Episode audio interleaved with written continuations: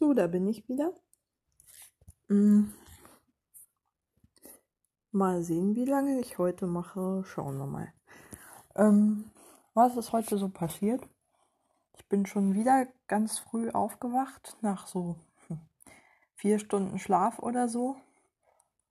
Und mir war furchtbar, ich war wahnsinnig durchgeschwitzt, also die gleichen Symptome, die ich immer habe in letzter Zeit, wenn ich merke, oh Mann, jetzt wird es wieder infekttechnisch heikler, weil ich mich die letzten Tage, glaube ich, ein bisschen verkühlt habe. Wir haben halt dieses unfassbar instabile Wetter, das in einem Moment brüllend heiß sein kann, dann ist man wahnsinnig durchgeschwitzt und dann geht für fünf Stunden oder so die Sonne weg oder es schieben sich Wolken davor und dann wird es kriechend kalt. Die Luft ist auch noch ziemlich feucht und gerade wenn die Sonne weggeht, kühlt es dann natürlich noch ein bisschen schneller ab. Der Boden ist auch noch ganz durchgeweicht vom Wochenende von diesem Mega-Gewitter. Und ähm, ja, irgendwie ja, wie gesagt, merke ich halt immer noch, dass wir irgendwie zwischen mehreren Klimazonen gerade rumeiern und sich das Wetter nicht entscheiden kann. Ich leide darunter nach wie vor. Ich glaube nach wie vor nicht, dass ich mich mit Corona angesteckt habe. Dafür kommen mir die Symptome dann doch ein bisschen zu bekannt vor. Ähm, die hatte ich ja schon die ganze Zeit. Also nehme ich mal an, dass es das ist, was ich die ganze Zeit schon in meinem Körper mit mir trage, was auch immer es ist. Mm. Und was eben die bekannten Symptome verursacht, aber eben auch keine anderen. Ähm, ja. Und äh, ja, werde mich zwar werde mich wieder mehr im öffentlichen Raum bewegen, nichtsdestotrotz soweit ich mir das zutraue, aber mit Maske äh, habe ich für mich beschlossen und ich habe mir diese Corona-Warn-App installiert. Ähm, werde aber, glaube ich, keine Testung anstreben, wenn ich da keinen Alarm erhalte. Ähm, ja. Ich denke, ja, was war heute noch so? Mm, ich bin wirr im Kopf, man merkt es ein bisschen.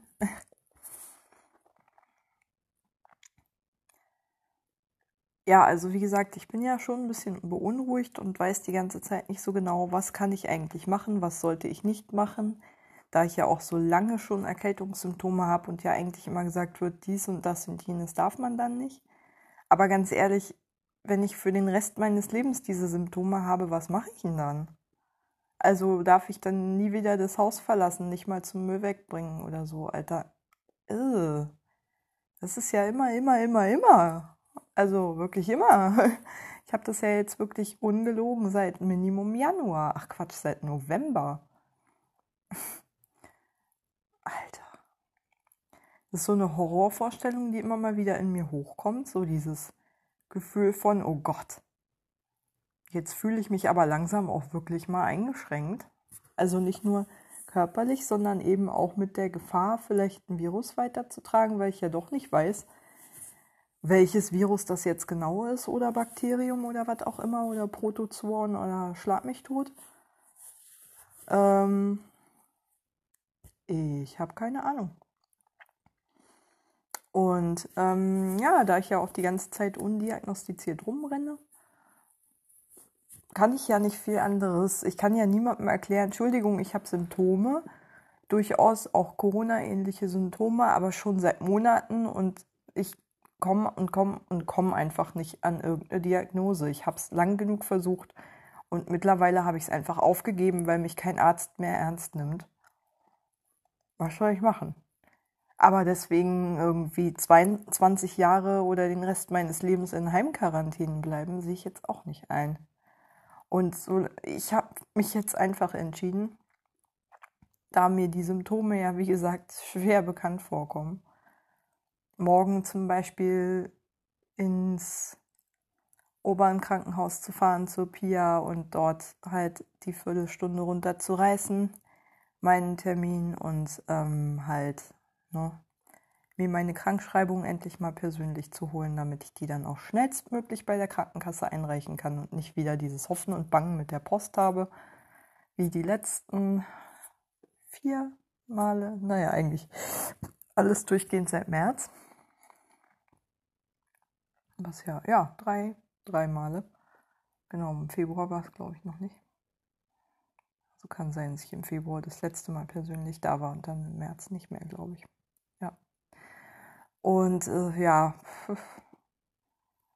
Und äh, ja, wie gesagt, ich trage konsequent Maske auf jeden Fall.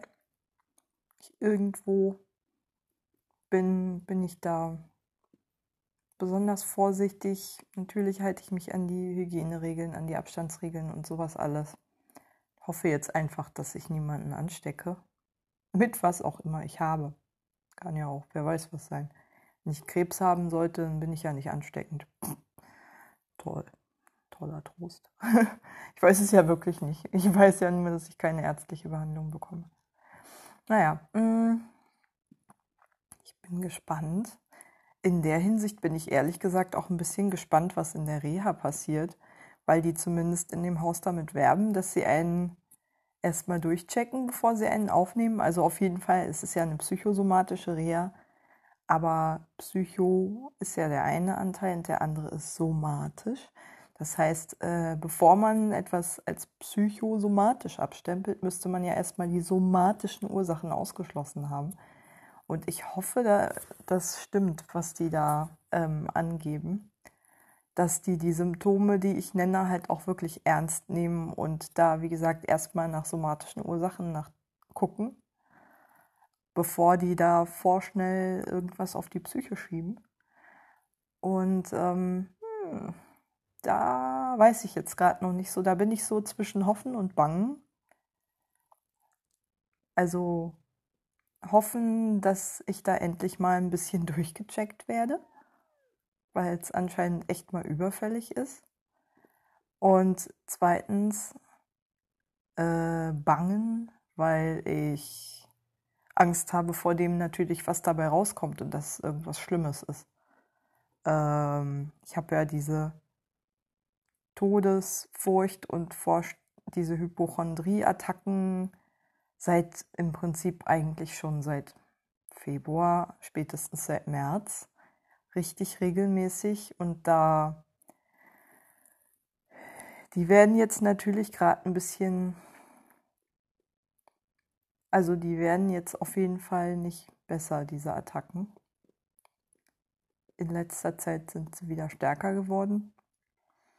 Mm auch ein bisschen je näher die Reha rückt vielleicht. Ich weiß es nicht. Das was damit zu tun hat. Mm, ja. Äh,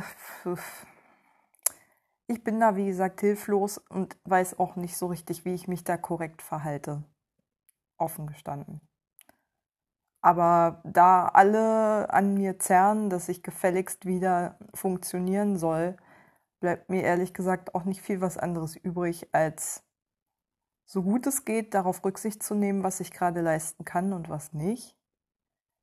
Mich nicht zu überfordern und die Sachen, die ich erledigen kann, halt zu erledigen, damit ein bisschen weniger an mir rumgezerrt wird. So.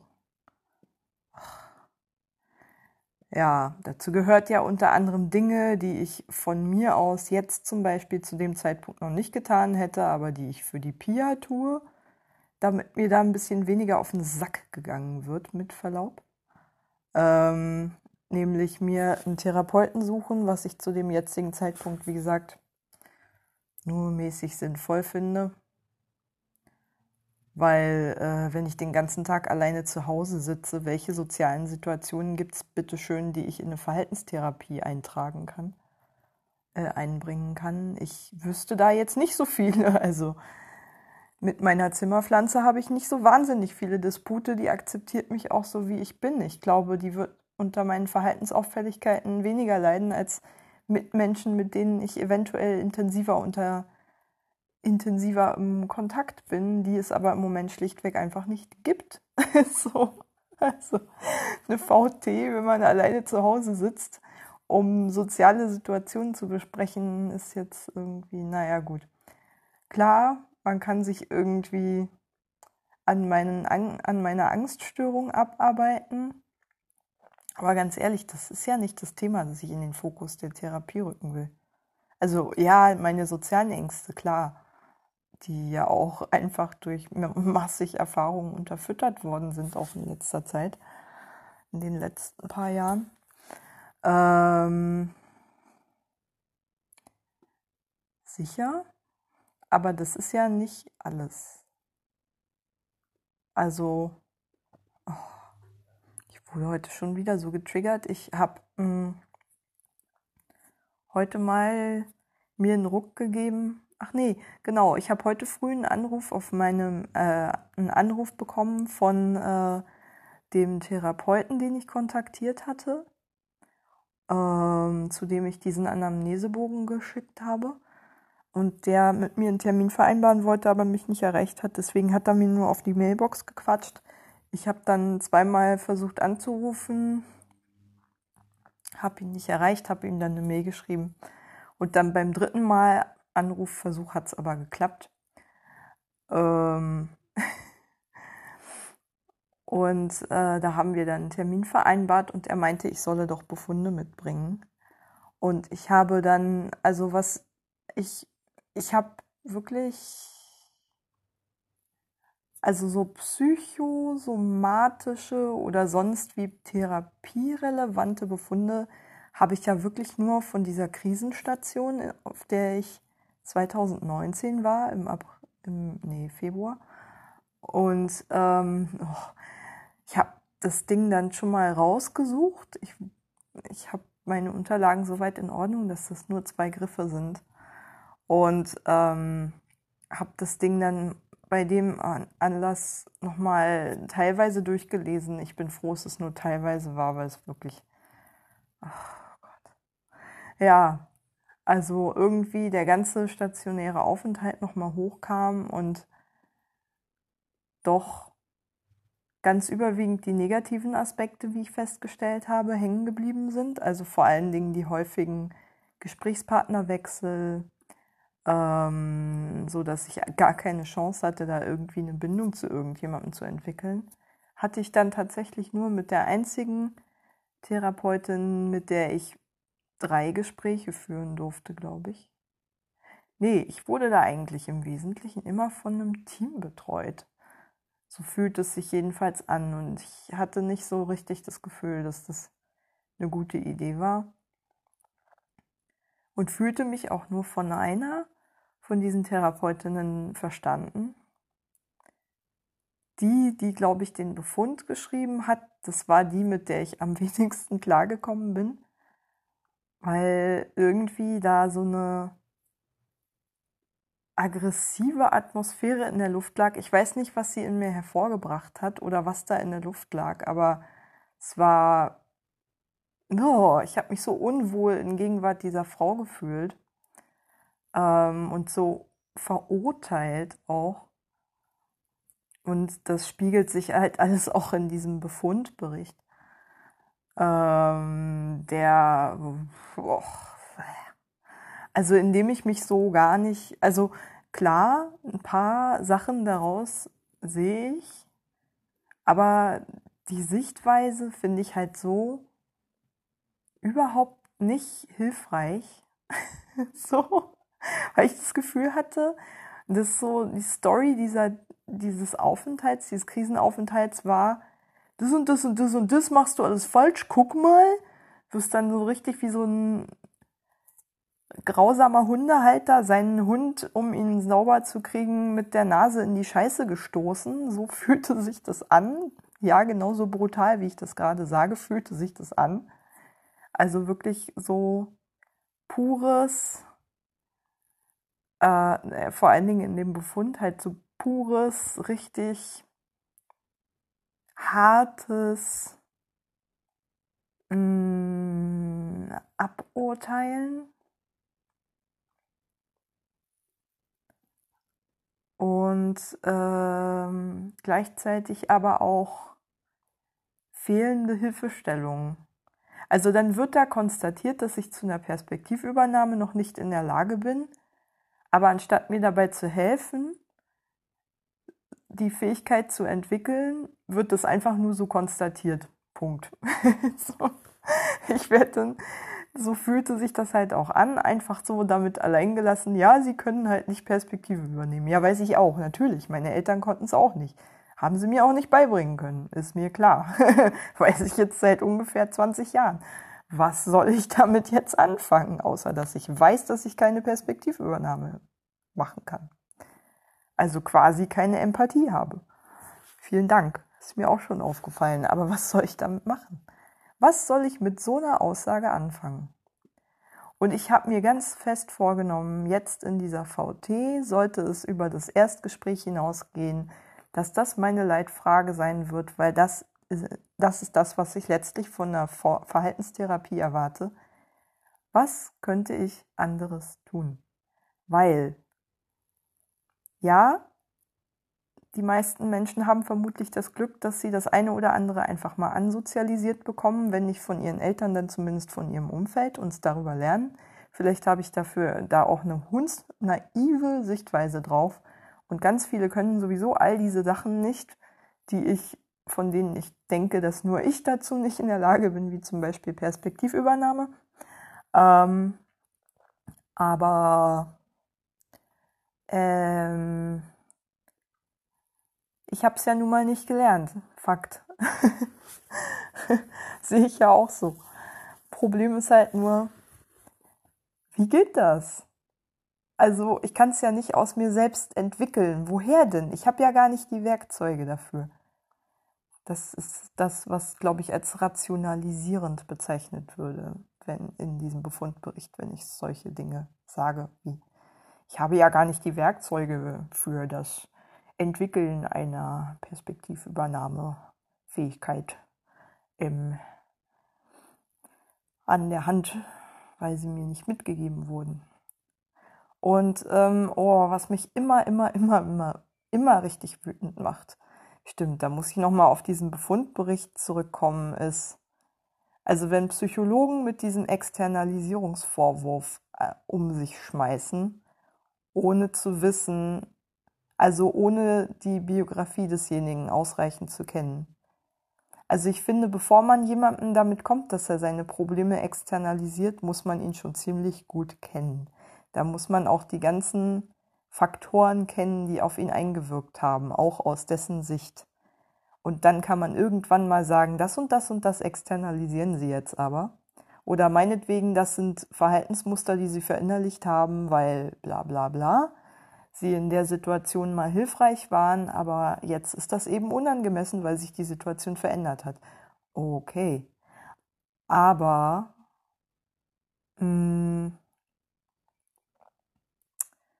wenn dann zum Beispiel übersehen wird, wie stark auch in der Umgebung Faktoren dieses meinetwegen bei mir externalisieren begünstigen, weil sie einfach so ähnlich sind wie die äh, Situation, in der ich diese quasi destruktive, diesen eigentlich destruktiven, eigentlich dysfunktionalen, in einer gesunden Umgebung, in einer förderlichen Umgebung dysfunktionale Verhaltensweise entwickelt habe, dann aber auf eine destruktive Umgebung stoße, die ähm, ähnliche Muster in mir reaktiviert, wie ähm, die, die ich damals entwickelt habe, dann ist es schwierig.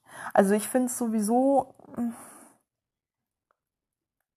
ja, also ich mag sowieso diese allgemeine Tendenz nicht in der Psychologie, ähm, gesellschaftliche Faktoren und alle Umgebungsfaktoren, alle Umweltfaktoren grundsätzlich auszublenden und ähm, die einfach quasi den Patienten als krankes Individuum in einer gesunden Welt abzustempeln ohne die krankmachenden Elemente seiner Umgebung in, äh, in den Blick zu nehmen. Und das ist leider, leider, mh, mm, also deswegen neige ich halt auch eher systemischen Ansätzen zu, persönlich, glaube ich. Ähm, wenn ich mir zum Beispiel irgendeine Verhaltensweise erklären will. Das würde dann sicherlich als Externalisieren bezeichnet aus dieser Denkschule, aus der die Leute kommen, die am Oberen arbeiten in der Psychiatrie äh, oder auf der Krisenstation. Ähm, aber ich finde ehrlich gesagt, mh, mm, also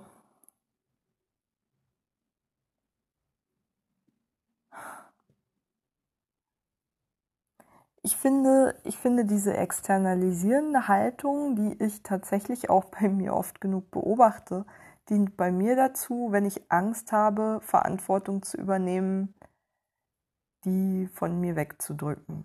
So, ist ein Abwehrmechanismus. Gebe ich zu, existiert auf jeden Fall. Ähm, was mir in der Situation, glaube ich, helfen würde, wenn ich diesen Mechanismus fahre, ähm, wäre, wenn mein Gegenüber, mein therapeutisches Gegenüber, diese Angst und diese Abwehr spürt und aufnimmt, ohne die zu bewerten. Und ein bisschen drauf eingeht, meinetwegen, aber also meinetwegen die Umgebungsfaktoren, die ich benenne, die dieses Verhalten, das ich habe, begünstigen, nicht rundweg leugnen würde, sondern sich ein bisschen, zumindest nicht total der Perspektive verschließen würde, sondern den Eindruck machen würde, da ernsthaft drüber nachzudenken und das anzunehmen, aber gleichzeitig nicht aus dem Blick verlieren würde, dass es ja trotzdem darum geht, dass ich das, was in meiner Macht steht, um diese Situation zu verändern oder mich darin anders zu verhalten, so dass sie weniger Leid verursacht oder vielleicht sogar einfach irgendwann von mir ein Problem bewältigt werden kann, das ich vorher nicht bewältigen konnte. Ähm, dass das trotzdem nicht aus dem Blick gerät und im Zentrum der Aufmerksamkeit steht. Aber wie gesagt, nicht einfach diese gleich, ach, sie externalisieren ja nur alles klar da muss ich nicht mehr zuhören.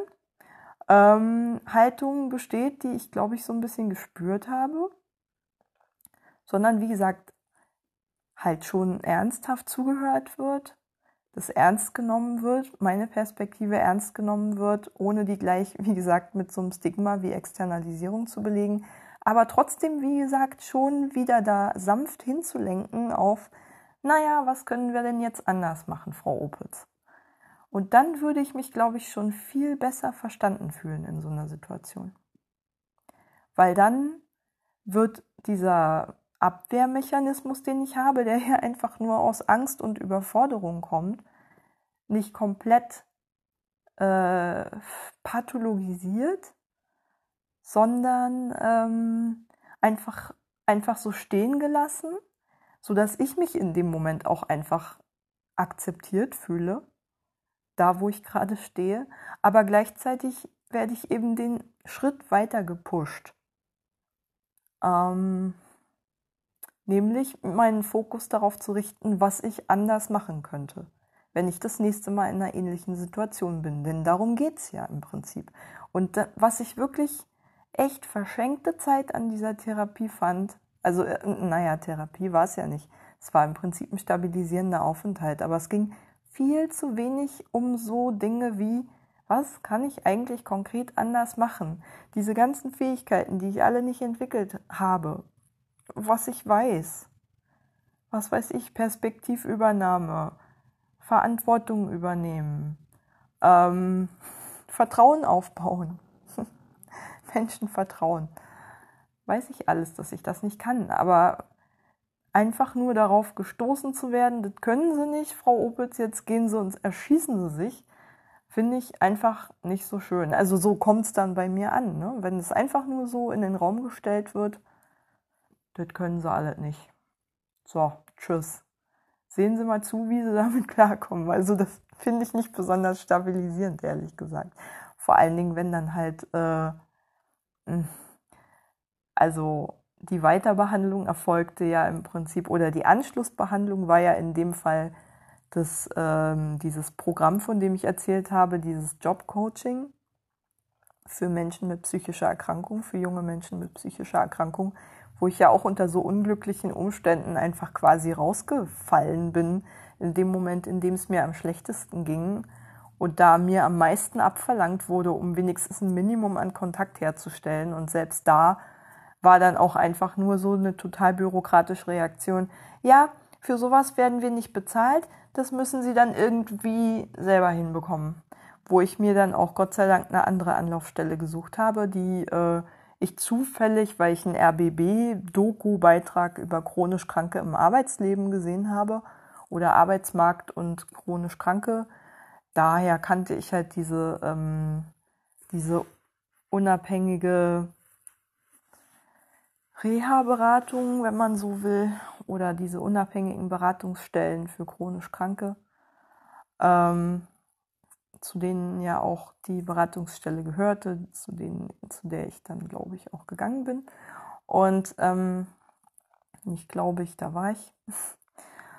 Und die auch wirklich cool waren. Also da merkte man wirklich echt, das sind Leute, die selber Ähnliches durchgemacht haben und deswegen mit einer ganz anderen Autorität als mit Verlaub die allermeisten Therapeuten sprechen können. und deswegen einen auch viel mehr erreichen. Ich habe viel weniger Abwehr gehabt gegen die Frau, die ich dann nur dreimal, glaube ich, getroffen habe.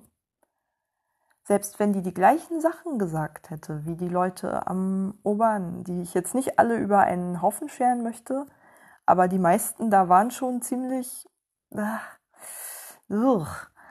gruselig. Ähm, also so vom therapeutischen Ansatz her irgendwie nicht so auf meiner Wellenlänge. Ähm, weil, wie gesagt, viel zu schnell mit so Begriffen wie Externalisierung gearbeitet wurde und dann das aber eben nicht konstruktiv bearbeitet wurde. Jedenfalls empfand ich es nicht so, sondern man blieb halt irgendwie, da konnte sich kein Vertrauen aufbauen, auch wie gesagt durch mangelnde Kontaktkontinuität. Also, wie gesagt, deswegen habe ich ja auch nur so was ähnliches wie einen Ansatz von Vertrauen zu der einzigen Mitarbeiterin da aufgebaut, mit der ich halt wenigstens mal drei Gespräche führen durfte in den zwei Wochen, die ich da war. Nicht ganz. Es waren nur elf Tage, glaube ich.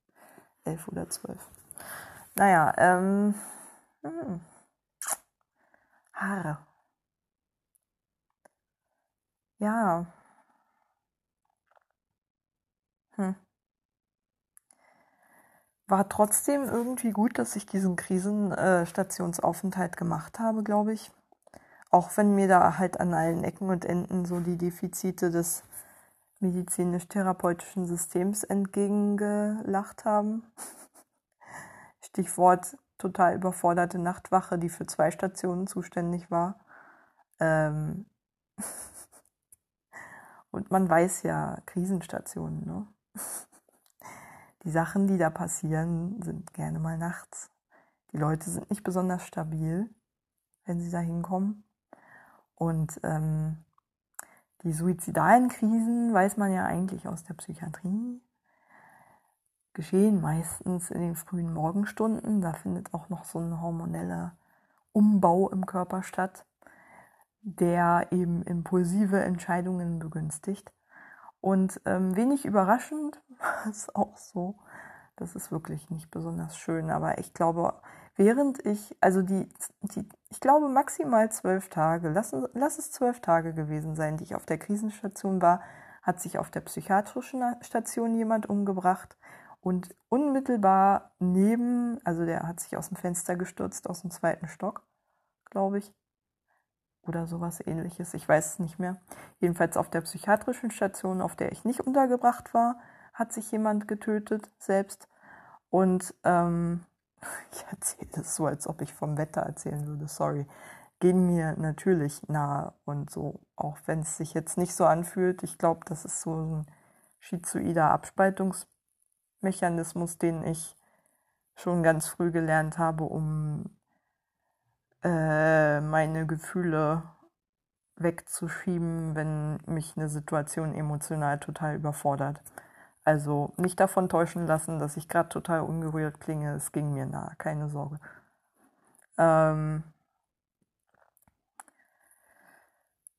und dann, glaube ich, ein paar Tage später, es war wirklich nicht, nicht mal eine Woche später, hat sich auf der Nebenstation, neben unserer Krisenstation, war eine Station für psychosomatisch erkrankte Borderlinerinnen und äh, Borderlinerinnen, ja, waren fast alles Frauen. Ne?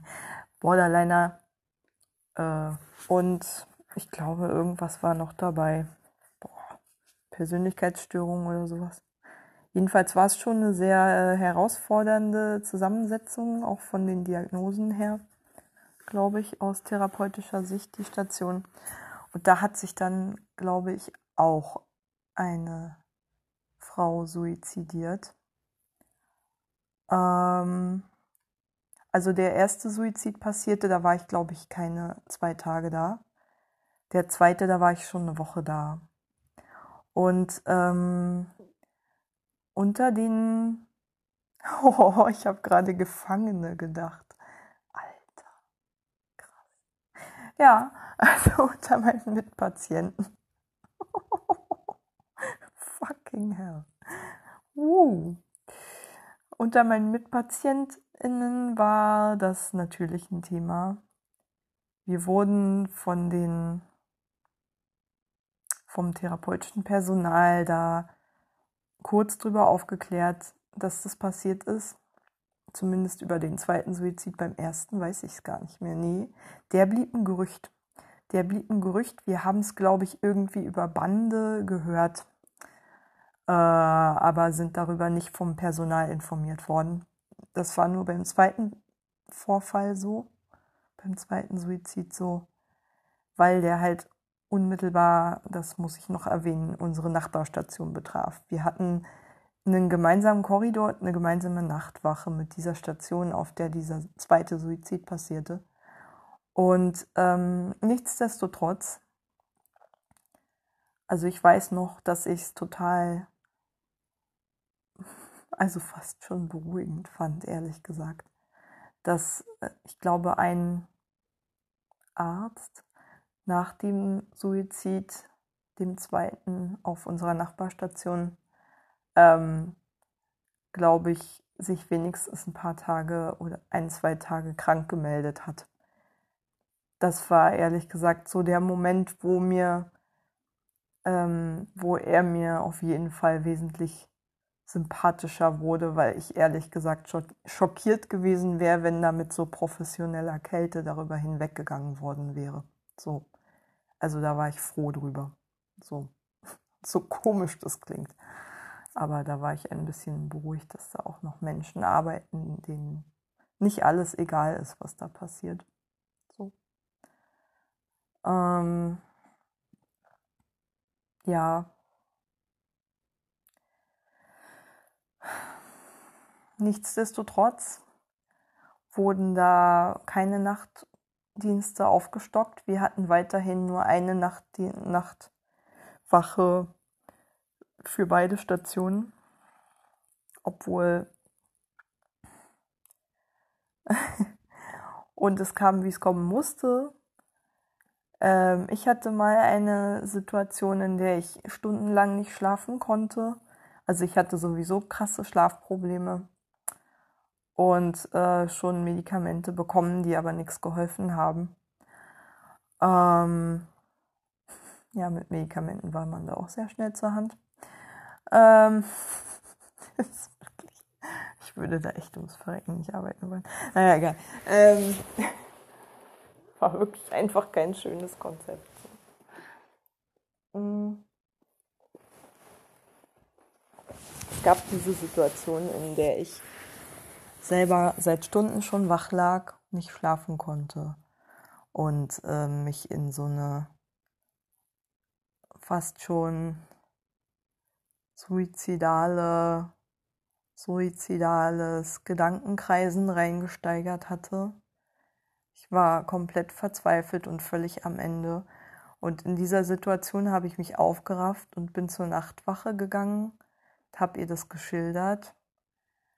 Und dann war so ihre erste Reaktion, ja, was soll ich jetzt machen? ähm, ja, war wirklich beeindruckend, was für geschultes Personal da arbeitet. Also ganz ehrlich, von Christian weiß ich, dass in der Lebenshilfe Leute, die ähm, nicht schon erfolgreich und bewährt im Tagdienst gearbeitet haben, niemals in die Nachtschichten gelassen werden. Die würden da keine Berufsanfänger einfach mal so ungeprüft in den Nachtschichten arbeiten lassen, weil sie aus Erfahrung wissen, die krassen Sachen passieren tendenziell eher nachts. Und da sollte man auch besser ein bisschen Ahnung haben von dem, was man tut. Und ähm, ja, wie gesagt, es handelte sich ja auch quasi um eine psychiatrische Krisenstation. Also, dass man, dass man davon ausgehen kann, dass jetzt auch nicht irgendwie das total ungewöhnlich ist, dass mal jemand einen totalen Zusammenbruch mit sich anbahnender suizidaler Krise hat, weil das ganz ehrlich, gerade wenn man da frisch da ist, schon durchaus mal passieren kann. Jedenfalls auf jeden Fall erwartbar ist bei Menschen, die gerade irgendeine richtig schwere Lebenskrise zu bewältigen haben, natürlich. Und äh, dann da eine Nachtwache hinzustellen, die ähm, mit so einer Antwort kommt, fand ich schon mutig. ich bin ein bisschen sprachlos, wenn ich darüber erzähle.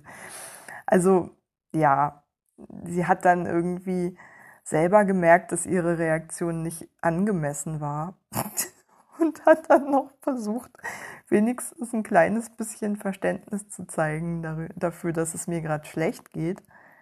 Aber man merkte einfach, also sie hat mir dann halt irgendwie so erzählt, dass es ja Entspannungsübungen gibt und Atemübungen und dass ich die mal ausprobieren soll. Das, was mir tagsüber halt auch immer so erzählt wurde. Ähm, da ging es ja viel um Entspannungsübungen und Atemübungen, aber ganz ehrlich, in dem Moment kann man das nicht. Da ist ja auch die Konzentration völlig im Eimer. Und es war wirklich furchtbar. Ich blieb dann total hilflos und überfordert zurück. Und sie meinte dann noch, irgendwie so richtig ungehalten. Da merkte ich, die ist auch nur komplett überfordert mit der Situation. Und es war auch kurz nach dem zweiten Suizid, also nach dem ersten Suizid auf unserer Nachbarstation, also ihrer Station unter anderem, die sie zu betreuen hatte. Da war das so. Ach genau, sie hat mich dann noch gefragt, ob ich mir was antune, antun möchte antun würde. Und ähm, ich sagte dann, ich, ich wusste da gar nicht so richtig, was ich darauf antworten sollte, weil ich in dem Moment ehrlich gesagt mit allem komplett überfordert war, selbst mit dem Beantworten von einer eigentlich recht simplen Frage. Also ich, ich konnte es nicht garantieren, dass ich es nicht tun würde. Und darauf halt, ja, dann hat sie halt gefragt, äh, weiß ich nicht, ja, also dann muss ich sie auf die geschlossene verlegen lassen. Und dann hat mir das auch nicht wirklich geholfen, die Perspektive auf eine geschlossene psychiatrische Station verlegt zu werden. Wenn ich freiwillig eine Krisenstation aufgesucht habe, um mich da zu stabilisieren, ist das Letzte, was mich stabilisieren würde, der Aufenthalt auf einer geschlossenen psychiatrischen Station mit naja, wahrscheinlich unfreiwilliger Medikamentengabe, also gegen meinen Willen und vielleicht noch Fixierung oder was auch immer da passiert. Ich habe ja, ich muss dazu sagen, ich war ganz kurz auf der psychiatrischen Station, weil auf, am Anfang noch kein Platz frei war auf der Krisenstation und habe da ja ein bisschen die Leute gesehen. Und ähm, Also auf mich wirkten sie überraschend normal. Aber wenn man sich so mit seinen Mitpatienten unterhielt, was ich durchaus getan habe, war schon klar, dass die sich da größtenteils irgendwie mit Medikamenten ruhig gestellt fühlten und der Rest, also das, was eigentlich hätte therapeutisches Angebot sein müssen, war eher so ein Witz. Also ich habe mich mit einer jungen Frau unterhalten, halt, die auf meinem Zimmer war. Ähm, die halt meinte, ja, das ist so ein bisschen Beschäftigungstherapie, Ergotherapie und die Gesprächsangebote sind so dürftig und so selten, dass das eigentlich gar nicht wirklich helfen kann. Die hatten da tatsächlich auch noch weniger Gespräche, therapeutische Gespräche und ähm, Gruppenangebote als wir. Der Rest Ergotherapie und Sport und so ein Kram war, glaube ich, ähnlich. Aber sie hatten halt signifikant weniger Gespräche und viel mehr war es ausgerichtet halt auf Medikamentengabe und so ein Kram. Genau die Dinge, die man über die Psychiatrie so sagt, haben sich da äh, auch durchaus bestätigt, die Klischees. Ja, sie stimmen. Psychiatrie bedeutet einfach nur Leute mit Medikamenten wegballern und auf das, was wahrscheinlich besser helfen würde, nämlich Beziehungsarbeit, verzichtet man aus Kostengründen einfach, weil es ja zu teuer wäre, dafür qualifiziertes Personal vorzuhalten. Das man ja auch bezahlen müsste und das müsste ja auch die Zeit investieren. Oh Gott, viel billiger und viel schneller einfach mal Medikamente zu geben. Hm, ja. Scheint so. Und ähm, ja, was soll ich sagen? Wie kam ich denn aus diesem Abend raus?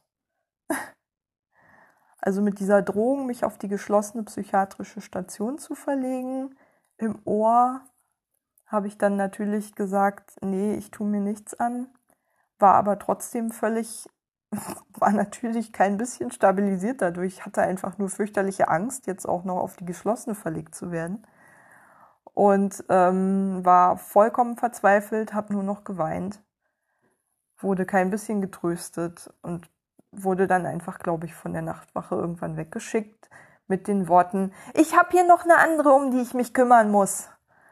Das war dann das Ende unseres Gespräches, glaube ich. Ähm, so ähnlich ist es, glaube ich, gelaufen. Das ist jedenfalls das, was hängen geblieben ist. Und ja, die Dinge, die ich so negativ in Erinnerung habe. Also den Suizid habe ich mir nicht herbei externalisiert, liebes Obernkrankenhaus. Nein, den gab es wirklich.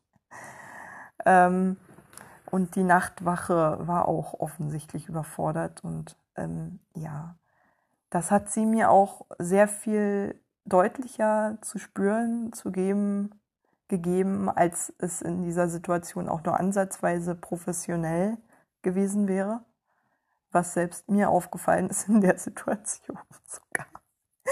Ich mir dachte, Alter, was passiert hier gerade? Was zur Hölle passiert hier gerade? ja, da wusste ich dann auf einmal, ich bin hier wirklich in Gottes Hand alleine. Ähm, keiner wird sich hier irgendwie. Naja, die Suizide kamen halt nicht von ungefähr, denke ich. Das waren sicherlich auch strukturell bedingt. Nicht die Betreuungsqualität bedingt. Und ähm, ja, harte Anschuldigungen, aber plausibel für mich, ganz ehrlich, wenn ich mir in dem Moment was hätte antun wollen, hätte ich problemlos machen können, da hätte sie gar nichts tun können. Wahrscheinlich hätte sie es nicht mal mitbekommen. Also ganz ehrlich, hätte ich einfach auf meinem Zimmer irgendwas getan, so wie diese andere Patientin, das wäre dann erst aufgefallen, glaube ich, bei der, beim nächtlichen Rundgang. Dann wäre es aber schon zu spät gewesen. Es gab einen nächtlichen Rundgang, wo in unsere Betten geleuchtet wurde mit Taschenlampen. Das kann, ich weiß gar nicht, ob das immer so war. Also meines Wissens war das von Anfang an so, also auch vor dem Suizid schon? Oder? Ich weiß es gar nicht. Es kann auch sein, dass die es tatsächlich erst danach eingeführt haben. Ich bin mir gerade nicht sicher. Also ich, ich, ich kann dazu keine Aussage treffen. Es kann sein, dass es Routine war, kann auch sein, dass es erst nach dem Suizid gemacht wurde. Weil das war, wie gesagt, genau so eine Situation, die hatte keine Hilfe gesucht bei der Nachtwache oder sowas, sondern das ist einfach in ihrem Zimmer passiert und dann erst am Morgen wahrscheinlich aufgefallen. Mehr weiß ich darüber auch nicht. Aber es ist schon, also wir haben keine gesonderten Gesprächsangebote. Naja, ja, doch. Ich glaube, es wurde schon so gesagt, ja, wenn sie es jetzt verstört hat, können sie auf uns zukommen. Aber bei den Strukturen, die gegeben waren, war keiner so richtig da. Einfach mal. Also ich hatte nicht das Gefühl, dass da jemand die Kapazität gehabt hätte, sich damit auseinanderzusetzen, wenn man davon angerührt oder traumatisiert worden wäre oder sowas. Mm, das fühlte sich alles irgendwie so provisorisch und überfordert an und irgendwie hingeschludert, dass ich mich, glaube ich, gar nicht getraut hätte, da irgendjemanden anzusprechen. Ähm, ja, traurig aber wahr. Mm, ja, wie gesagt, wie ging die Situation weiter? Ich bin dann in den Gemeinschaftsraum gegangen, weil ich so laut geweint habe, dass ich es auch. Oh Gott, da ist schon wieder mal jemand am Wumsen. Ein sogenannter Polenböller, würde ich sagen. Jedenfalls irgendwas Sprengstoffhaltiges. Ähm, ja, was wollte ich denn noch sagen? Ich saß dann im Gemeinschaftsraum, habe laut geweint was ich meiner Bettnachbarin in meinem Zimmer halt nicht zumuten wollte. Und äh, habe dann versucht, die Telefonseelsorge zu erreichen, aber habe da niemanden erreicht, über Stunden nicht.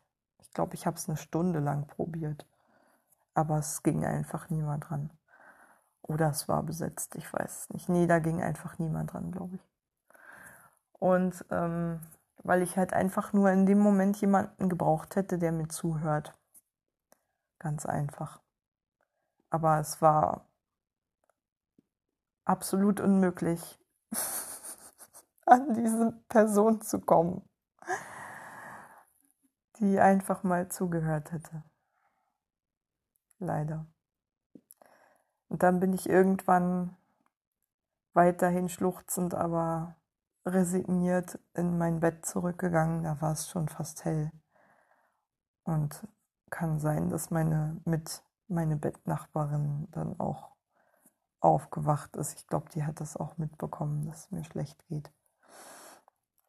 Ah, konnte natürlich auch nichts machen, naja. War ja auch nur eine Mitpatientin, die ihre eigenen Sorgen hatte. Ähm, und ihren Schlaf brauchte. Ja, was soll ich sagen? ja, das sind so Sachen, die dann wieder hochkommen, wenn ich diesen Befundbericht lese.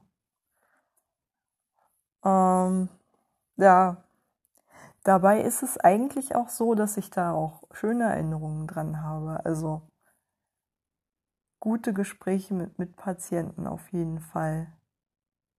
Ich weiß, dass ich in einer also, dass ich meine Mobbing-Erfahrungen thematisiert habe in einer Gruppensitzung, was mir sehr schwer fiel. Und dass dann hinterher ein Mitpatient auf mich zugekommen ist und gemeint hat, dass er selber mal Mobbing-Täter war und er jetzt es ihm zwar vorher schon klar gewesen sei, dass das nicht in Ordnung war und so, aber dass er auf einer viel tieferen Ebene kapiert hat, wie destruktiv das sein kann. So. Und er habe sich dann, glaube ich, auch sowieso schon entschuldigt bei seinem Mobbing-Opfer vor Jahren. Hm, war auch so eine Schulhof-Bully-Geschichte, glaube ich. Und ähm, wirkte aber immer noch so, als ob er irgendwie so sowas wie Vergebung von mir haben wollte in der Situation. Komischerweise. Also er war auf jeden Fall das rumorte noch in ihm. Das ist ja auch nachvollziehbar, finde ich. Auf jeden Fall war da wieder was ähm, bei ihm bewegt worden. So und das schlechte Gewissen reaktiviert worden und die Angst, da jemanden so zerstört zu haben. Also überhaupt habe ich vielfach ähm, die viel mehr Verständnis von meinen Mitpatienten erlebt als von den Betreuern. Das denke ich mal ehrlich gesagt. Also ich erwarte das ehrlich gesagt auch fast von, äh, von der ähm, Reha. Einfach weil Leute, die sich in der gleichen Situation befinden, einem zwar jetzt nicht riesen Tipps geben können, die einem therapeutisch weiterhelfen, aber einfach diese mh, hm, einfach einen nicht verurteilen. So oder nicht so krass verurteilen und mehr Verständnis haben, weil sie sich halt selber gerade in einer Krise befinden. Menschen, die das nicht sind, ähm, haben halt einfach immer irgendwie, glaube ich, Probleme, sich da rein zu versetzen, selbst wenn sie therapeutisches Personal sind. Das ist ja auch Teil der professionellen Haltung, da nicht zu stark mitzuschwingen und so, aber ich finde ehrlich gesagt, das wird auch übertrieben in den letzten Jahren. Mit dem nicht mitschwingen und äh, irgendwie sich abgrenzen und da drüber stehen. Ähm, also zumindest in der sozialen Arbeit kann ich sagen, die Ansätze, die es mal gab, aus der sozialpsychiatrischen Ecke, glaube ich vor allem, dass ähm, also diese Ex-In-Konzepte zum Beispiel, dass Leute mit einem äh, zum Beispiel Psychiatrieerfahrungshintergrund einfach die besseren Ansprechpartner für Menschen sind, die psychiatrische Erkrankungen haben. Manchmal. Ähm, solche Ansätze sind, glaube ich, gerade so marginalisiert, und ich merke es auch beim Weglaufhaus selbst, das in Berlin dieses Konzept popularisiert hat, dass die totale Schwierigkeiten haben, Ex-Inler zu finden. Deswegen war ich auch so total positiv überrascht, dass das Konzept dann über diese ähm, Kontakt- und Beratungsstellen für psychisch erkrankte Menschen dann doch wieder revitalisiert wurde. Da, wo ich mich zu meinem Reha-Antrag beraten lassen habe und den durchsprechen konnte. Und da, wie gesagt, fand ich das richtig, richtig cool. Also das hat mich so viel weitergebracht.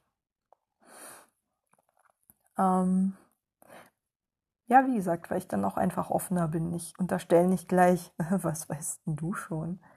Was ist denn dein größtes Problem in deinem Leben bisher gewesen? Eine Trennung? Oh, das war meine leichteste Übung.